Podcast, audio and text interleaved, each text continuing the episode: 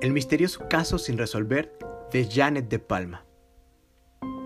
El 7 de agosto de 1972, Janet de Palma, una estudiante de 16 años, le dijo a su madre que iba a la casa de una amiga, pero esa noche ya no regresó.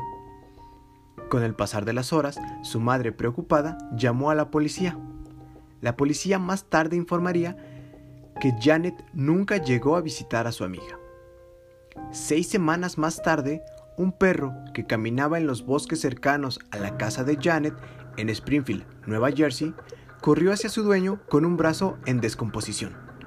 El espeluznante descubrimiento llevó a la policía a encontrar el cuerpo del adolescente y desencadenó un misterio envuelto en rumores de brujería y rituales satánicos, que sigue sin resolverse hasta el día de hoy. El cuerpo de Janet fue encontrado en una cresta conocida como The Devil's Dead o Los Dientes del Diablo, y testigos locales dijeron que estaba rodeado por una serie de extraños objetos ocultos. Además señalaron que había restos de animales muertos colgando en los árboles cercanos. El detalle más consistente fue que el cuerpo estaba dentro de una estructura en forma de ataúd hecha de ramas y troncos caídos con varias cruces improvisadas alrededor de él. Los rumores sobre magia negra y cultos satánicos eran abundantes y algunos lugareños culparon a un grupo de brujas adolescentes que habían jurado secuestrar y matar a un niño. La autopsia no pudo anular los rumores, ya que la causa exacta de la muerte no se pudo determinar, y una causa probable fue catalogada como estrangulación.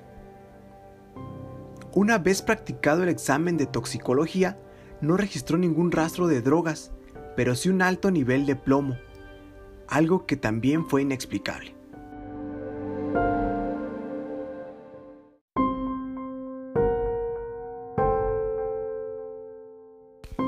A medida de que avanzaba el tiempo, la comunidad local empezó a aceptar más la versión de que había sido un culto satánico. La policía arrestó a un vagabundo que se había quedado en la zona, pero pronto fue liberado y despachado como sospechoso. Sin más pistas, la policía cerró el caso hasta finales de 1990. El periodista Mark Moran, de la revista Guardian de Nueva Jersey, decidió investigar este caso. Al comenzar su investigación, Mark se encontró que, que, la policía había perdido o destruido la mayoría de los archivos del caso y que los locales a los que se acercaba para preguntar sobre el tema parecían demasiado asustados para hablar. Después de publicar el artículo, Mark recibió una avalancha de cartas anónimas que aportaban información escalofriante sobre el asesinato de Janet. Una persona escribió, yo era una joven adolescente cuando el descubrimiento de Janet de Palma sucedió. La mujer indicaba que vivía en una ciudad próxima al lugar donde vivía Janet. Aproximadamente dos años antes del crimen, se hablaba frecuentemente en mi escuela sobre un culto en el área circundante. Ellas eran conocidas como las brujas y al parecer habían dado a conocer que planeaban asesinar a un niño en o sobre Halloween. Supuestamente lo iban a secuestrar y envenenar.